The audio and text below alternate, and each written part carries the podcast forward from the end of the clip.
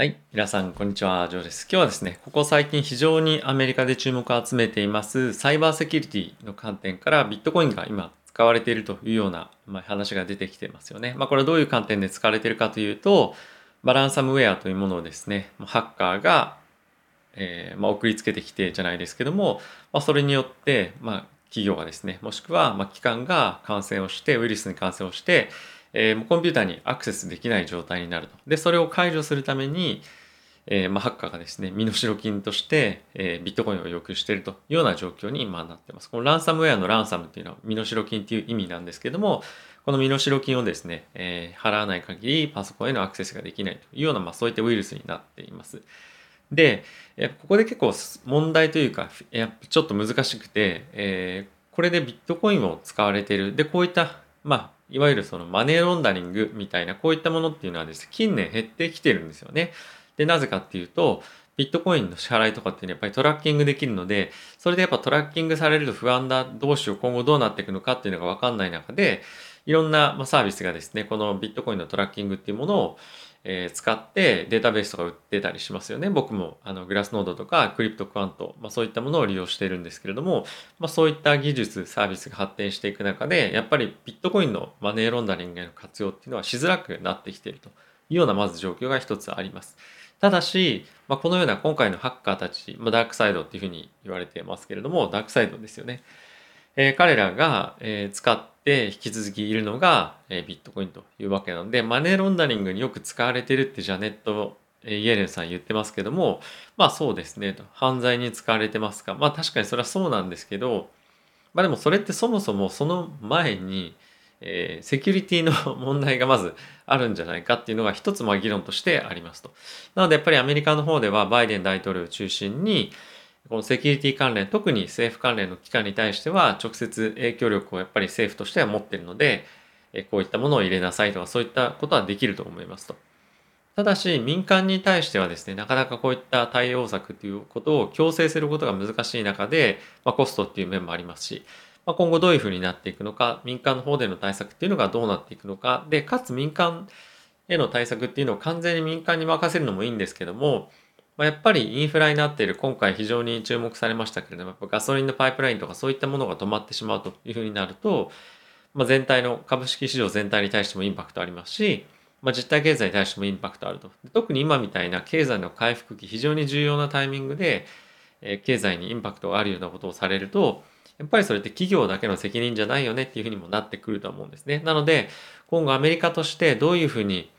えこのサイバーセキュリティに対して、で、もしくは他の世界中も日本もそうなんですけれども、このサイバーセキュリティの分野についてどういうふうに向き合っていくかっていうのは、まあ、国とあとは企業ですね。まあ、こういったところがしっかりと協力して取り組んでいかなければいけない。まず一つの大きな問題かと思っています。で、もう一つの問題は、えこれビットコインを使うっていうことについてじゃあこれマネーロンダリングで、えー、なってしまうんじゃないかマネーロンダリングしやすいんじゃないかっていうのはこれビットコインだからというよりもその後がトラッキングできないコインに変えられたりとかしてしまうっていうことが問題なんですよね。なので、まあ、仮想通貨の中でそういった、まあ、身分がわからない身分がわからないというかそのトラッキングできないようになってる商品というか仮想通貨があるわけでそういったところがま問題というかなんですよね。なんでビットコインが本当に必ずしもすごい悪いかっていうとトラッキングできるので逆に政府としてはビットコイン自体はそんな悪いと思ってないはずだと思います僕は。でそこから先の問題なので必ずしもこのサイバーセキュリティとビットコインっていう問題を結びつけるのがえまあ難しい中でただし世間一般のまあこのイメージっていうのもあったりする中でこのビットコインやっぱちょっとマネロンに使われてんじゃないかとか、まあ、そういった話になりがちだということですよね。で実際になってると思いますしやっぱりこういったところで大々的にニュースにも出てくるのがビットコインガーンみたいに出てくるので、えー、この辺りはですね本当にあのーなかなか解決しづらいっていうふうに言うか、まあ、パブリックイメージもありますので、えこの辺りはどういうふうに本当に影響があるのかっていうのは、ビットコイン投資する人、仮想通貨取引する人としては、見ていってほしいニュースの一つかなと思ってます。おそらく今年、来年から先にかけてこのサイバーセキュリティって非常に重要な問題になってきていて、でかつ仮想通貨っていう意味でも、やっぱりその中で何かしらの役割をですね、担うということもあるので、注目しておくべきかなと思っています。あとはですね、このランサムウェアの送りつけというか、ハッキング関連の問題っていうのが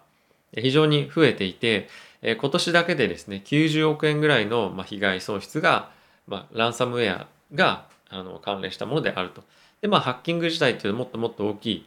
市場規模になってくるんですけども、やっぱりこのあたりの対策をする中でビットコインが非常に何度も何度もメディアに出てくると思います。でそれに対して、まあ、政府関係者とか、まあ、あとはそのジャネットさんがどういうふうに言うかというよりも、えー、まあ、サイバーセキュリティに関連した、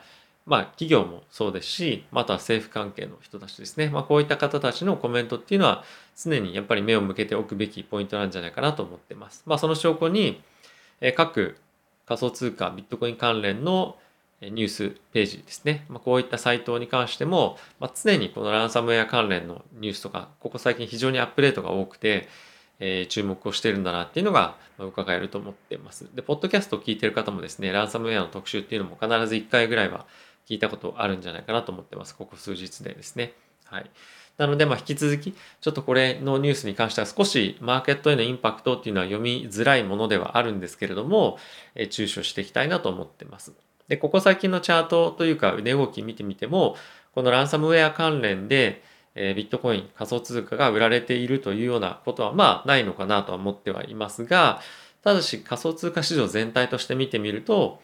え、ちょっとビットコインの値動きっていうのは重いのかなとは思ってます。なのでもしかするとそういったところの影響っていうのも、まあ、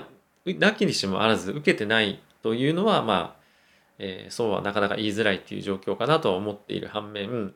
ただしやっぱりビットコインが今世間から注目されている別の理由ですね、えー、プルーフ・オブ・ワークで今後どういうふうにこの環境問題と向き合っていくかっていうところがやっぱりありますし今後イーサがですねプルーフ・オブ・ステークに移っていく中でまあ、今ビットコインを買う理由って何なんだっていうふうになってくるとなかなか今ちょっと難しい状況にあるというのがまあ一つあるかなと思ってます。で企業としても今後どんどんどんどんビットコインに対してまあ、投資というよりも資産の分配分散っていうのをしていく中で、え、どういうふうにやっていくかっていう問題もまだ完全に解決されていないというと言い方はおかしいですけどもまだそんなに積極的にあの必ずしもそういった方向に行かないといけないという状況でもないですしあとはやっぱり ETF っていうものが今後待たれる中で、えー、そういった議論、まあ、その承認までの間にですねいろんな法律ですとか、まあ、規制っていうものが整っていくと。であればその後でもいいよねっていう議論もやっぱり社内でもあったりすると思うんですよね各社。なのでそうなっていくと今本当にじゃあビットコインを買おうかもしくはま買っておこうかっていう人たちってそもそももうビットコイン持ってる人だったりとか、まあ、クリプトに関して仮想通貨に関して非常に詳しい人たちだと思うので、まあ、ここから積極的にもう一段たくさん買いましょうみたいな感じではないと思うのでビットコイン少し悩み伸び悩んでるっていうのも一つ要素としてあるんじゃないかなと思ってます。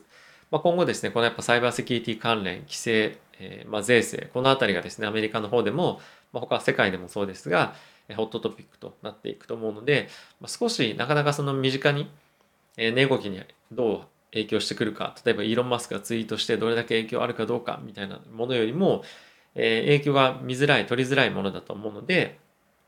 えー、しっかりと、まあ、ニュースと、まあ、値動きがどう結びついているかとか、あとはですね、全体的な方向感として、人々が、ま、クリプトに対しての取引のイメージが悪くなったりとか、まあ、そういうふうにならない方向に行く。まあ、あとは、規制が進むことで、まあ、変な恐怖感、市場が恐怖感を覚えるような方向性のニュースでなければ、まあ、いいなということをまあ願いながらですね、ニュース、え注視していきたいと思います。まあ、今後ですね、こういったような、まあ、長期的に見ても非常に重要なニュースっていうのは、値動きとは関係なく皆さんにお伝えしていこうかなと思うので、えー、ぜひですね、えー、チャンネル登録していただいたりとか、あとはチャンネルの応援のためにベルボタンも押していただけると本当に嬉しいです。あとは役に立った、面白かった、興味深かったという方はですね、グッドボタンも押していただけると非常に励みになるのでよろしくお願いします。はい。すいません。今日ちょっとあのビットコインランプですね、最近買ったんですけども、あの、ちょっとこういうのを買ってみました。あの、いろいろコメントくださる方もいらっしゃって本当に嬉しいんですが、まあ、な なんとなくまあ雰囲気でですねこういうのちょっと置いてみたんですけどもいかがでしょうか、えー、また コメントいただけると嬉しいですということで、また次回の動画でお会いしましょう。さよなら。